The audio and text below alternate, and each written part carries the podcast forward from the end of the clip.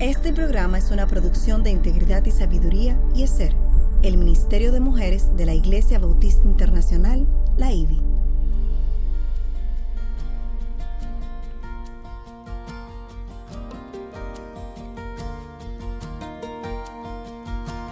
Engañosa es la gracia y vana la hermosura. La mujer que teme al Señor, esa será alabada. Inicia su programa Mujer para la Gloria de Dios.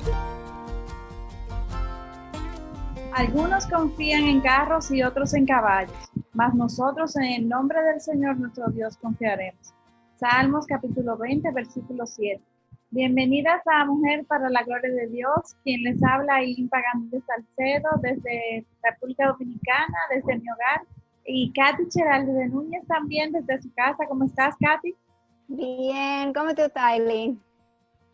Muy contenta de poder estar aquí nueva vez por la oportunidad que Dios nos da de continuar con nuestra serie sobre el libro de Hebreos y esta nueva entrega titulada La fe en medio de las pruebas. Y, para mayor introspección, como siempre, nos gusta hacernos eh, una pregunta que nos lleve a reflexionar sobre el contenido del programa y hoy nos cuestionamos si estamos dispuestos a seguir al Señor a pesar de la oposición. En momentos inciertos como lo que nos están tocando vivir, ¿estamos dispuestos a seguir al Señor? Amén. Estaba pensando lo mismo. Eso suena, ese título suena como los tiempos de ahora. Sí, es difícil. Y damos gracias a Dios por cada uno de ustedes que nos apoyan con su sintonía. Mujer para la Gloria de Dios es un programa radial transmitido por Radio Eternidad en su dial 990 AM o por las redes en, redes en. Es una producción del Ministerio de Mujeres ESER de la IBE o Iglesia Bautista Internacional bajo la sombría del Ministerio de Integridad y Sabiduría. Y les pedimos que estén atentos a cualquier cambio que puede, pues dada las condiciones de pandemia actual, actual en Radio Eternidad, se han tenido que hacer algunas modificaciones en la programación. Así es, y gracias a Dios que a pesar de cualquier... Eh, circunstancia que nos está tocando vivir, eh, podemos compartir hoy una nueva grabación de este programa radial y tener esta transmisión del video eh, a, través de, las redes que Dios nos ha dado y desde nuestros hogares, eh, cumpliendo con las medidas de distanciamiento que nos toca a todo el mundo en medio de esta pandemia. Gracias a Dios por su palabra, por su presencia, que no importa lo que suceda en el mundo, podemos confiar en Él. Recuerden que si tienen, amén, Katy, y recuerden también que si, tienen preguntas sobre los temas que estamos tratando, peticiones de oración o cualquier consulta puntual, eh, pueden enviarla a nuestra página o escribirnos a mujer para la gloria de Dios gmail.com. Nuestra motivación y deseo es compartir con otras hermanas en la fe lo que por gracia Dios nos ha ido revelando. Y ya para continuar con nuestro estudio en el día de hoy, eh, primero siempre, como siempre, queremos eh, presentarnos en oración ante nuestro Dios. Quisiera pedirte a ti, Katy, si pudieras eh, dirigirnos en oración en este tiempo. ¿Cómo no? Nuestro Señor y Salvador, te damos gracias, gracias por este tiempo que nosotros podemos conectar una a otra, Señor. Podemos primero estudiar tu palabra para que podamos compartirlo con otros, Señor. Gracias por no solamente por tu palabra, por el Espíritu Santo que has dado a nosotros para que podamos entender la palabra y entonces ahora la tecnología que nos puede compartir con otros, otras, aún en medio de una pandemia, en, en medio de todo lo que está ocurriendo. Gracias, Señor. Yo te pido por toda la tecnología, Señor, que no se falla. Todo eso está en tus manos, Señor, y sabemos que tú eres capaz de mantener todo funcionando. Yo te pido para nuestros corazones, Señor, que nosotros podamos mantenernos humildes, perdónenos cualquier pecado que tenemos en la mente, en el corazón, que nosotros podemos no solamente confiar en ti, Señor, pero que nosotros podemos glorificar tu nombre. Y yo quiero pedir por cada persona que va a oír ese programa, Señor, que en alguna forma hay algo que ellos pueden aprender, hay algo donde tú crees en la mente de cada persona, que ellos pueden ver a ti más grande todos los días, pueden confiar más en ti y pueden vivir más para ti. Te lo pedimos, Señor, en el nombre de Jesús. Amén. Bueno, en el programa anterior estudiamos la vida de David y vimos que aunque este fue un hombre pecaminoso, sin embargo, nunca perdió la fe en las promesas del Señor. Y aunque la segunda promesa, la llegada del Rey Eterno, el Mesías Jesús, David obviamente no llegó a verla cumplirse, Dios es fiel y nos pide creerle a pesar de lo que no podemos ver o entender. Su ministerio, su promesa, todo, su obra es más grande y más, se lleva más allá de nosotros. Nosotros podemos morir, pero Él va a seguir y va a llenar esa promesa. Y tenemos que recordar eso en, en el día a día. Hoy queremos estudiar al último personaje que es mencionado en este listado de versículo 32, Samuel. Y leamos de nuevo Hebreos 11:32. Yo creo que todos nosotros la tenemos memorizado ya. ¿Y qué más diré? Pues el tiempo me faltaría para contar de Gedeón, Barak, Sansón, Jefté, David, Samuel y los profetas el punto en común que une a todas estas personas en este versículo y los otros héroes que mencionados en este capítulo es que todos escucharon alguna promesa particular de Dios y que confiaron y creyeron en esta misma promesa. Y el hilo central de este capítulo, que cada uno de, de estos héroes nos ilustraron con sus propias vidas, es la fe descrita en Hebreos capítulo 11, versículo 1. La fe es la certeza de lo que se espera, la convicción de lo que no se ve. Además de que estos también probaron el principio que encontramos en el capítulo 11, versículo 6 del este mismo libro de Hebreos, que dice, y sin fe es imposible agradar a Dios, porque es necesario que el que se acerca a Dios crea que Él existe y que es remunerador de los que le buscan. Samuel era un profeta el último de la era de los jueces. Sin embargo, él siguió como el primero de la era de los reyes. En algunos de los otros héroes de la fe que estudiamos, nos fue difícil encontrar eh, la razón por la que llegaron al salón de la fe. Sin embargo, no es así con, con Samuel. Eh, eh, este tuvo una vida que muy claramente nos deja entender por qué está incluido en este listado. Y en el Salmo 99, un salmo que está alabando al Señor por su fidelidad, nos dice el versículo 6, Moisés y Aarón estaban entre sus sacerdotes y Samuel entre los que invocaron su nombre. Ellos clamaron al Señor y él les, les respondió. Wow. Y no solamente fue fácil a ver ah, cómo él está en esa lista, pero también es fácil a ver la mano del Señor en su vida. Vamos a ver eso cuando estudiamos hoy. Y entonces vemos que ellos, todos los héroes, tuvieron la fe por la que recibieron aprobación de los antiguos, como Hebreos 11.2 nos dice. Y vemos en Jeremías 15, versículo 1, cuando el pueblo anduvo en desobediencia e infidelidad, leamos, entonces el Señor me dijo, aunque Moisés y Samuel se presentaron ante mí, mi corazón no estaría con este pueblo. Obviamente Dios trató a Samuel como muy alta estima y creo que debemos ubicarnos en los tiempos de Samuel para entender mejor la importancia de su personaje.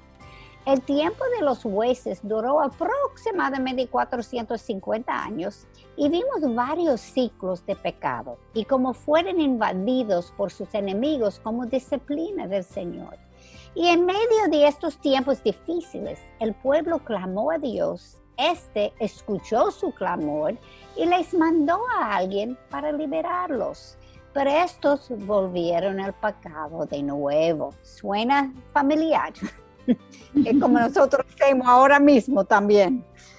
Obviamente, el final de estos tiempos fue peor que el principio y Samuel fue el último profeta de esta época. Como vimos, él fue el final de los jueces, pero entró en el primero de, los reyes, pues era, como el conectador entre los dos.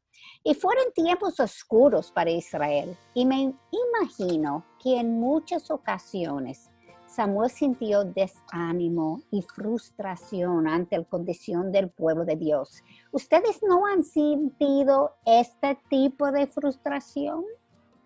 Claro que sí. Muchas veces con tan solo observar el mundo en que vivimos, que es tan pecaminoso eh, eh, y, cae en tanta necedad, esto puede ser abrumante y, sucedernos igual que Samuel. Y es por esta misma razón que debemos estudiar a Samuel, porque Él nos enseña a través de su mismo ejemplo de fe que las promesas que Dios nos, que las promesas de Dios nos sostienen durante estos tiempos difíciles, que nuestros ojos no pueden estar puestos en hombres, sino en Dios, que es siempre fiel, nunca falla. Y cuando ahora que comenzaremos estudiando a Samuel desde su nacimiento, vamos a ver un poco de su historia y de su trasfondo. Samuel fue hijo de Elcana y de Ana. Ana, un personaje que todas, yo creo que todas las mujeres cristianas sabemos quién es. Eh, una mujer que lloró mucho, eh, clamó mucho a Dios eh, por una larga infertilidad y, antes de tener este hijo y, eventualmente, como veremos, Dios le escuchó. Y recordemos que el Cana, su esposo, el papá de, de Samuel, tuvo otra esposa llamada Penina, quien fue una mujer muy fértil y, quien tuvo muchos hijos y que por su infidelidad ella provocó mucho a, Ana, se burlaba de ella, se dejaba de ella. Y, también es bueno recordar que dentro del contexto judío el que una mujer no pudiera tener hijos era algo que la, hacía que la menospreciaran y en este caso la primera que, que lo hacía era Penina, la otra esposa de Elcana hasta un punto eh, eh, que eh, la misma Ana se deprimió, no comía, se pasaba todo el tiempo triste, llorando, por no poder tener ese hijo anhelado. Hasta que un día Ana, que nunca perdió la fe, subió a la casa del Señor y muy angustiada oraba al Señor y, lloraba amargamente ante sus pies. Esto lo podemos leer en 1 Samuel 1.10. Y escuchemos ahora el voto que hizo Ana con el Señor Leamos en 1 Samuel 1.11 donde dice, oh Señor, eso es Ana clamando a, Dios. Dice, oh Señor de los ejércitos, si tú te dignas mirar la aflicción de tu sierva, si te acuerdas de mí, no te olvidas de tu sierva, sino que das un hijo a tu sierva, yo lo dedicaré al Señor por todos los días de su vida y nunca pasará navaja sobre su cabeza. Wow. Y tú sabes, Aileen, tú mencionaste que cuando la mujer en esa época no tenía hijos, no solamente era menospreciada, pero ellos sentían que era un castigo del Señor. Y ella seguro sentía que estaba viviendo para el Señor, haciendo lo que debe, porque me está castigando. Pues uno puede entender un poquitico más porque se deprimió Obviamente, cuando uno quiere hijo y no puede tenerlo, eh, eso es suficiente, pero encima de eso, ella seguro sintió que estaba castigada y ahora Penina está molestándolo porque ella sí era fértil y, siempre echaba en su cara que ella no, no tenía hijos.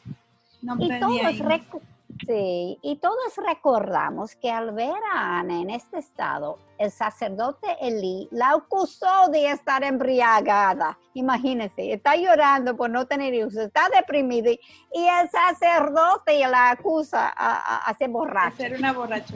Wow. Y creo que una lección para todos aquí es que antes de hacer un juicio, debemos averiguar bien lo que está ocurriendo ante nosotros no puedo imaginar el dolor que este juicio debió causar en Ana al venir del sacerdote. De, nuevo, pensando que era castigada por el Señor y ahora el sacerdote está diciendo, acusándola. Ella tenía que sentir muy mal. Y la respuesta que este le dio a Ana fue el regresar para que el Dios de Israel te conceda la petición que le has hecho. Y Ana le creyó. Al sacerdote y al regresar, Ana salió embarazada y dio a luz a Samuel y cuando esto fue destetado, ella regresó con él al templo y lo entregó al sacerdote Elí. Y vamos a pensar un poquitico sobre esto. El sumo sacerdote Elí no era un hombre piadoso y sus dos hijos eran, según 1 Samuel 2, versículo 12, hombres indignos y no conocían al Señor. Ana debió de pensar que esta clase de hombres eran quienes iban a ser los compañeros de su adorado hijo, su único hijo, Samuel. Personalmente, yo no sé si aún en las mejores circunstancias, si pudiera entregarle a mi hijo a otra familia para solamente poderle ver una vez al año. Y aunque Ana entregó a su hijo a Elí, Dios se ocupó de cultivar en Samuel la fe de su madre. Amén, así es. Dios, eh, Dios, no Elí, Dios respaldó la fe de Ana amén, y no desamparó a su hijo. Y eso debemos nosotras recordarnos, madres, que si bien estamos para ocuparnos de nuestros hijos, Dios está aún más ocupado en, buscar, en guardar la integridad de, nuestros hijos y nosotras debemos de confiar en Él, así como Ana lo hizo y, pensar que Ana tenía solo un hijo que lloró y que sufrió tanto para este hijo y sin embargo fue capaz de confiar en Dios y entregárselo a Dios. Que nos sirva esto de exhortación a nosotras las madres a, confiarle a nuestros hijos a Dios, el verdadero que está en, el, verdadero que, realmente está en control. Y, de hecho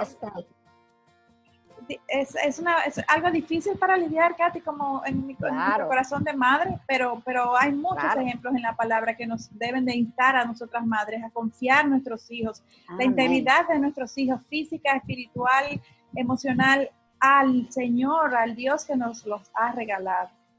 Amén. Continuando con la historia de, de Samuel, Dios eventualmente confrontó al sacerdote Elí, este sacerdote que fue quien, crió a Samuel, por su falta de piedad y por este a su vez no confrontar a sus hijos que, vivieron de espaldas a Dios con vidas tan eh, disolutas y, desobedientes a los mandatos de Dios. Y por esto Dios le advirtió a Eli que, que sus hijos morirían jóvenes, eh, los dos en un mismo día. Leamos en 1 de Samuel capítulo 2 versículo 35, dice, pero levantaré para mí un sacerdote fiel que hará conforme a los deseos de mi corazón y de mi alma, y le edificaré una casa duradera, y él, andará siempre delante de mi ungido. Entonces Dios llamó a Samuel cuando estaba durmiendo y le dijo, y el Señor dijo a Samuel, he aquí, estoy a punto de hacer una cosa en Israel, la cual hará retingir ambos oídos a todo aquel que la oiga. Ese día cumpliré contra él todo lo que he hablado sobre su casa, desde el principio hasta el fin, porque le he hecho saber que estoy a punto de juzgar su casa para siempre a causa de la iniquidad, iniquidad que él conocía, pues sus hijos trajeron sobre sí una maldición y él no los reprendió. Por eso he jurado a la casa de Eli que la iniquidad de su casa no será expiadada jamás, ni por sacrificio ni por ofrenda y esto lo encontramos en 1 Samuel 3, 11 al 14. Y vemos que aunque Elí no hizo mucho caso a la advertencia del Señor y al parecer tampoco se arrepintió, sin embargo el Señor guardó a Samuel y tuvo un impacto en él. Y leamos en versículo 3, en capítulo 3, versículo 19, Samuel creció y el Señor estaba con él no dejó sin cumplimiento ninguna de sus palabras. Y el Señor al parecer movió al pueblo también, como leemos en capítulo 3, versículo 20, hasta capítulo 4, versículo 1. Y todo Israel, desde Dan hasta Berseba, supo, supo que Samuel había sido confirmado como profeta del Señor. Y el Señor se volvió a aparecer en Silo porque el Señor se revelaba a Samuel en Silo por la palabra del Señor. Y llegaba la palabra de Samuel a todo Israel. y salió Israel para enfrentarse en batalla con los filisteos y acampó junto a Ben Eser, mientras que los filisteos habían acampado en Afec.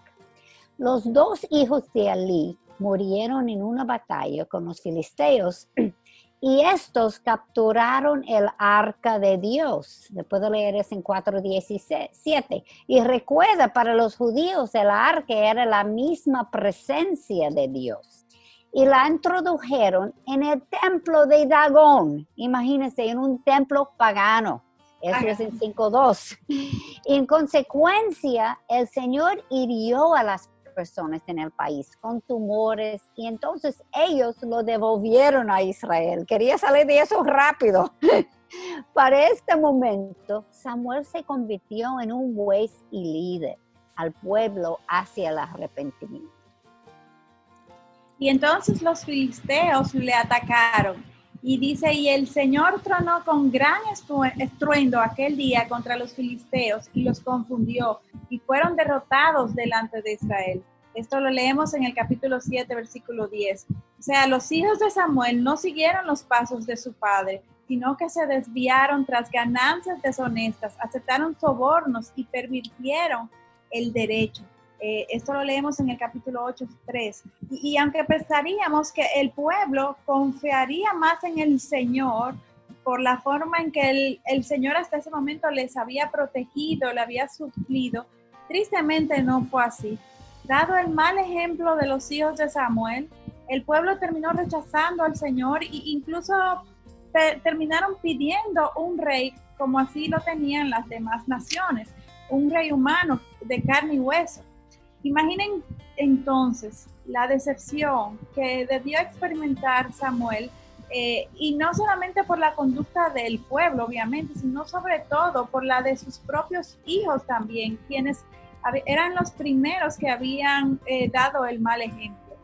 Y hay un tip aquí en esto que estamos compartiendo, y es que el mal ejemplo que den los líderes ante su congregación, ante e, el rebaño que Dios le ha, le ha puesto por delante, siempre va a afectar negativamente al pueblo que le siga. Por eso, en la misma Biblia se, se les advierte a los líderes en Santiago capítulo 3 y 1 dice, hermanos míos, no os hagáis maestros muchos de vosotros, sabiendo que recibiréis un juicio más severo. Esto es algo de mucho peso delante de Dios. Sí, tiene que pensar bien en lo que uno hace. Y continuando con Samuel, este trata de convencer al pueblo de que se vuelven a Dios, pero el pueblo no quiere escucharle. Pero en su desesperación, Samuel supo a dónde acudir y fue donde el Señor en oración. Escuchemos la respuesta del Señor en la capítulo 8, versículos 7 a 9. Dice así, escucha la voz del pueblo en cuanto a todo lo que te digan, pues no te han desechado a ti, sino que me han desechado a mí para que no sea rey sobre ellos así como todas las obras que han hecho desde el día en que los saqué de Egipto hasta hoy, abandonándome y sirviendo a otros dioses. Así lo están haciendo contigo también. Ahora pues, oye su voz. Sin embargo, les advertirás solemnemente y les harás saber el proceder del rey que reinará sobre ellos Samuel advierte a los judíos, pero estos no quieren cambiar de mente. Y por tanto Dios finalmente les da lo que quieren, un rey. Y el primer rey elegido fue Saúl. Y como hablamos la semana pasada, eligieron a Saúl porque esto era alto, atractivo, venía de una familia adinerada y parecía un hombre dinámico, sin embargo, le faltaba carácter, lo más importante. Y aparte, este fue desobediente al Señor. Antes de coronar a Saúl, Samuel le dijo al pueblo en el capítulo 10, versículo 18 a 19, Así dice el Señor, Dios de Israel, yo saqué a Israel de Egipto y os libré del poder de los egipcios y del poder de todos los reinos que os oprimían. Pero vosotros habéis rechazado hoy a vuestro Dios, que os libra de todas vuestras calamidades y vuestras angustias, y habéis dicho, no, sino pon un rey sobre nosotros. Ahora pues, presentaos delante del Señor por vuestras tribus y por vuestras familias. Samuel sufrió una gran decepción eh, con el pueblo, como mencionamos anteriormente, y, y, luego también por las acciones del rey Saúl. Muchas veces Saúl actuaba como, como un hipócrita, aparentando que estaba obedeciendo al Señor, mientras otras veces eh, eh, obedecía a medias, siguiendo algunos mandatos de Dios y otros no, o siendo una, obediencia selectiva, lo cual no es obediencia, sino desobediencia. Y la semana pasada, eh, como hablamos sobre esto con respecto a, cómo se manejó Saúl con el pueblo de Amalek, no sé si recuerdan cuando citamos eh, que Dios le ordenó a Saúl destruir a todo, eh, todo este pueblo cuando lo conquistara. Y, este Saúl, en vez de destruir todo como Dios le ordenó, le desobedeció y se quedó con todos los animales robustos y solo mató a aquellos débiles con la excusa de que iba a ofrecerles estos animales en sacrificio al Señor, cuando en realidad fue motivado por la avaricia. Y quiero resaltar un detalle que está también escondido aquí, y es que muchas veces cuestionamos el que Dios eh, le pidiera a su pueblo matar a todo, a todo un, otro pueblo eh, enemigo, incluyendo a mujeres y niños y personas eh, débiles, como son niños de, pecho. Y, y, esto, de primera impresión, nos llama la atención porque no se alinea con la concepción de lo que tenemos de, que, de lo que es un Dios mi teme amor, un Dios eh, misericordioso, no nos parece atinado, ¿cierto? Que nos ha pasado esto. El problema es que nosotros no tenemos toda la información que Dios sí tiene y por tanto no sabemos el desenlace que van a tener las decisiones que, Dios eh, eh, toma. Por ejemplo, como siempre hemos dicho, nosotros no podemos ver el cuadro completo como Dios sí, nuestra capacidad es limitada. Como por ejemplo, cuando llegamos a la historia de Esther, leemos sobre Amán, este personaje perverso y malo que quiso destruir a todo el pueblo judío, eh, porque Mardoqueo no quiso postrarse ante él. No sé si recuerdan, si no vayan al libro de Esther, este, este es un personaje que, que eh, principal en esta historia. Entonces recordamos en ese momento ¿De dónde vino este personaje de Amán citado en el libro de Esther? ¿Saben ustedes de dónde vino Amán? De este mismo pueblo. Si Saúl hubiera obedecido a Dios y hubiera matado a todos, Amán no hubiera nacido y por tanto no hubiera tratado de destruir el pueblo. Samuel tuvo que confrontar a Saúl por su desobediencia. Imaginen a Samuel él fue quien coronó a Saúl, aún sabiendo que esto no sería un buen rey. Y luego tiene que confrontarlo por su desobediencia. Y ahora el Señor le manda, oye eso, a matar al rey Agag, como leemos en, el capítulo 15, versículo 32 y 33. Dice entonces, Samuel dijo, traedme a Agag, rey de los amalecitas. Y Agag vino a él alegremente. Y Agag dijo, ciertamente la amargura de la muerte ha pasado ya. Pero Samuel dijo, como tu espada ha dejado a las mujeres sin hijos, así también tu madre será sin hijo entre las mujeres. Y Samuel despedazó a Agag. Recordemos que Samuel no era un guerrero, sino un juez y cumplir con esta orden de seguro fue un paso muy difícil para él. Sin embargo, este siguió a su Señor. Amén. Así es, un ejemplo de obediencia y de fe en Dios. Nosotros leemos las escrituras y muchas veces no pensamos en las emociones que experimentaron las personas de las que estamos leyendo. Y, fueron hombres y mujeres como nosotros hoy en día que tuvieron tristeza, enojo, frustración, ira.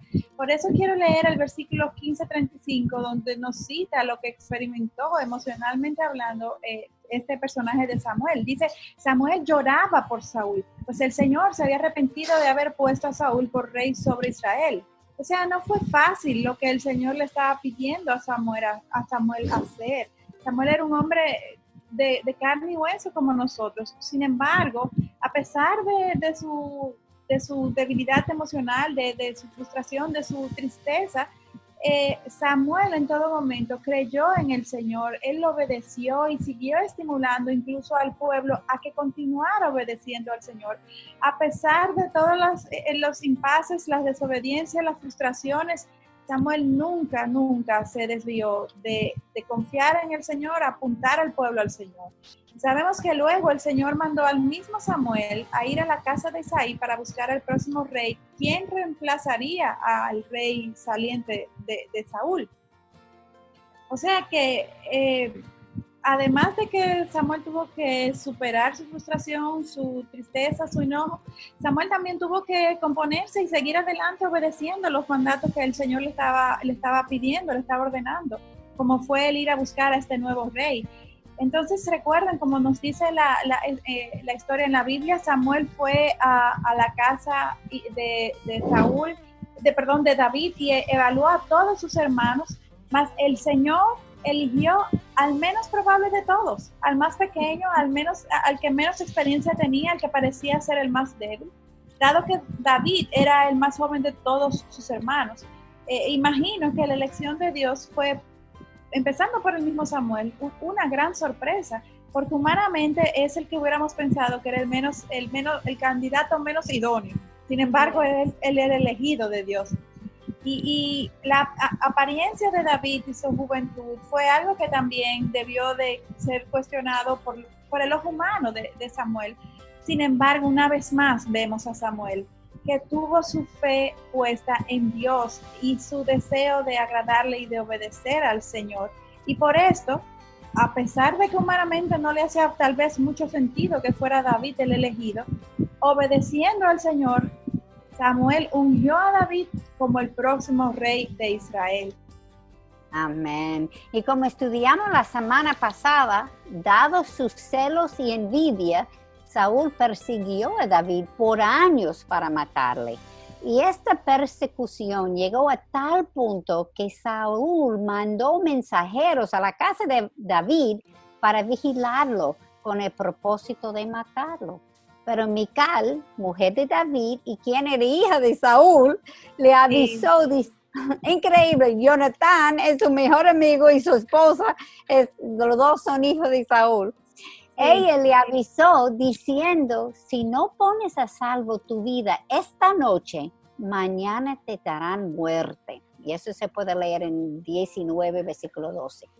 Y huyó pues David y escapó y fue a donde estaba Samuel en Ramá y le contó todo lo que Saúl le había hecho. Eso es 19, versículo 18.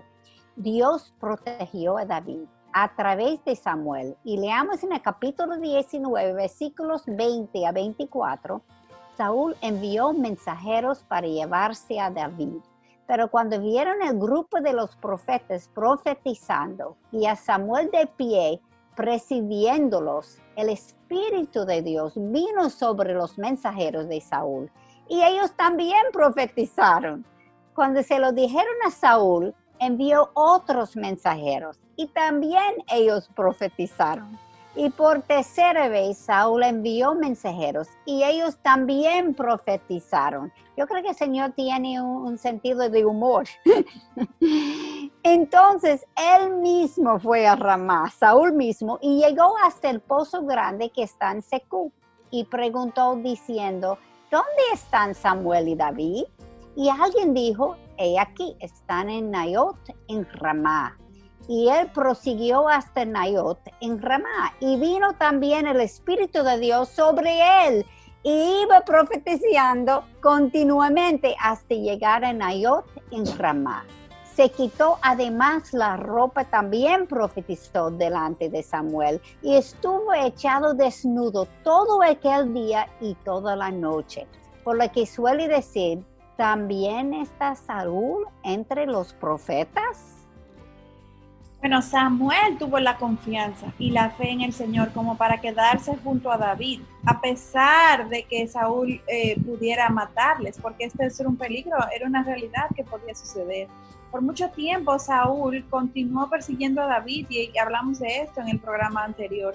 Y aun cuando David tuvo la oportunidad de matar a Saúl en una cueva en un tiempo precisamente cuando estaba escondiéndose David de Saúl, quien lo buscaba para matarlo, David no lo hizo, aun cuando lo tuvo de frente y fácilmente lo hubiera podido matar. David no lo hizo. ¿Por qué?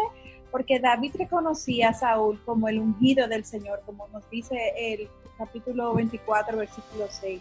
Y yo me pregunto si el hecho de que David llegara a tener tan firmes convicciones en parte se debiera a las enseñanzas que recibió del mismo eh, eh, Samuel, que en todo tiempo le apuntaba a los mandamientos de Dios y al orden, que, al orden divino porque para que David tomara este tipo de decisiones, de que aquel que le perseguía para matarle estuviera frente de él y él fácilmente pudiera eliminarlo y haya decidido no hacerlo, realmente demanda de un gran sentido de integridad y de, y de, convicción de hacer lo correcto delante de Dios. En el capítulo 25, 1 leemos, murió Samuel y se reunió todo Israel y lo lloraron y lo sepultaron en su casa en Ramá. Es decir, que aunque el pueblo judío no obedeció a Samuel cuando estaba vivo, sí lloraron su muerte, sí lamentaron que éste haya, eh, les haya dejado. Sí, lo reconocieron, como Hebreos 11 dice, que reconocieron no solamente a Dios, pero también el pueblo. Así es. Y llegó un momento en que Saúl ya estaba tan desesperado que aun cuando él no tenía duda de que el Señor había elegido a David como su reemplazo, que la desesperación de Saúl le llevó a ser aún más desobediente. Y aunque ésta clamaba al Señor, Saúl no recibía respuesta de Dios.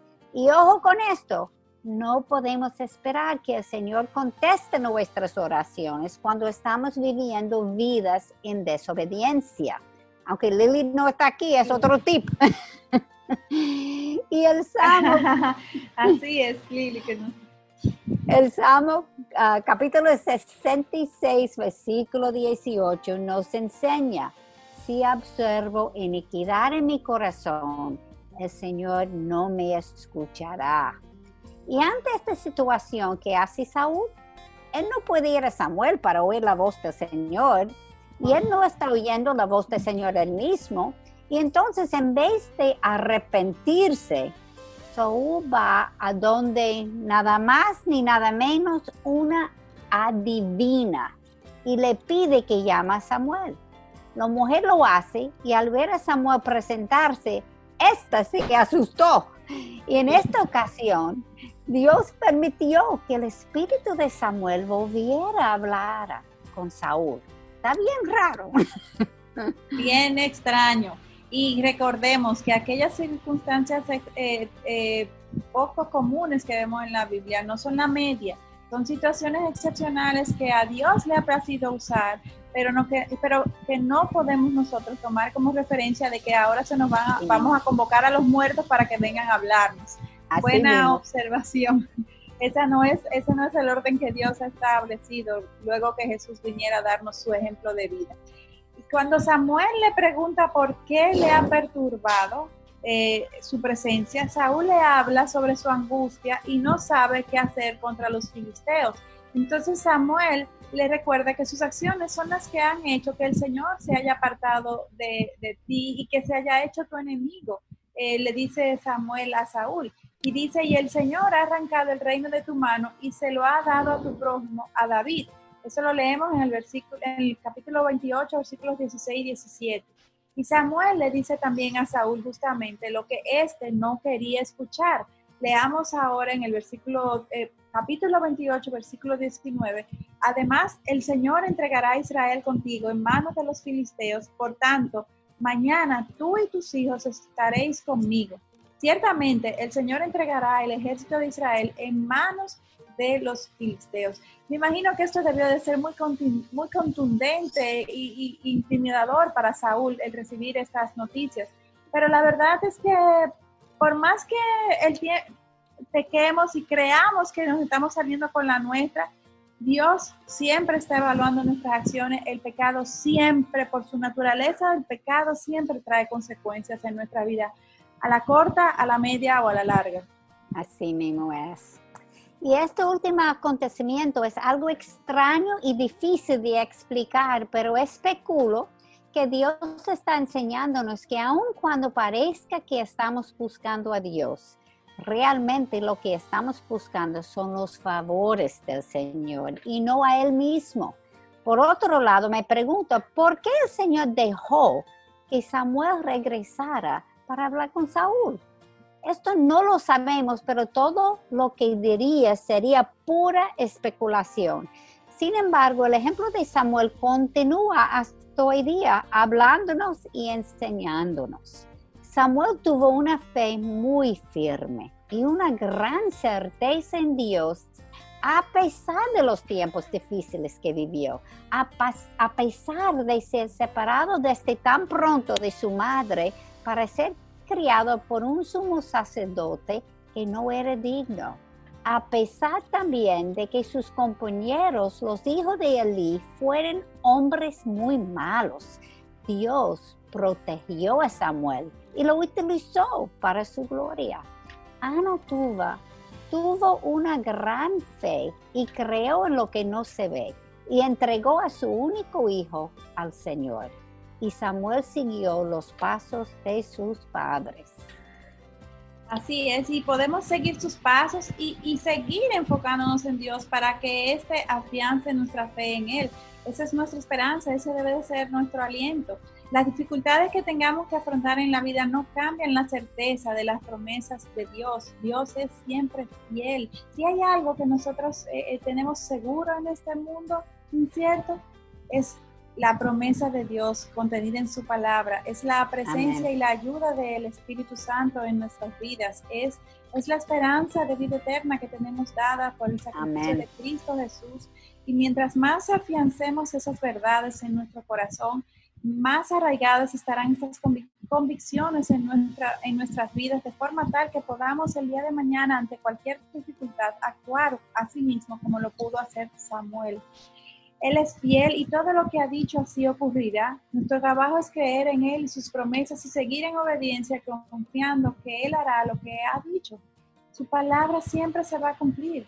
Y es, es a nosotros a quienes nos toca confiar y tener fe. Por eso hasta cierto punto nos hemos extendido en esta parte de Hebreos, estudiando cada uno de estos personajes, porque todos ellos eh, con sus vidas, los que, lo que hacen es estimularnos a confiar en Dios, a tener fe, a saber de que las, aún las circunstancias más difíciles y que parezcan más imposibles ante, ante nuestra humanidad eh, limitada y caída, si vienen de parte de Dios y Dios nos respalda, eh, así será. Dios nunca nos va a desamparar y nosotros lo único que estamos llamados a movernos por fe, a creer en Él. Y es lo que nosotros eh, apelamos para nuestras vidas y para todos ustedes que nos escuchan, a que meditemos en todas estas verdades para que podamos afianzar eh, nuestra, nuestra confianza, nuestra dependencia de nuestro Dios aún y sobre todo en los momentos más difíciles que nos toquen vivir en este mundo caído. Porque si algo, Katy, tenemos asegurado es que en este mundo tendremos aflicción, así mismo nos dice la palabra.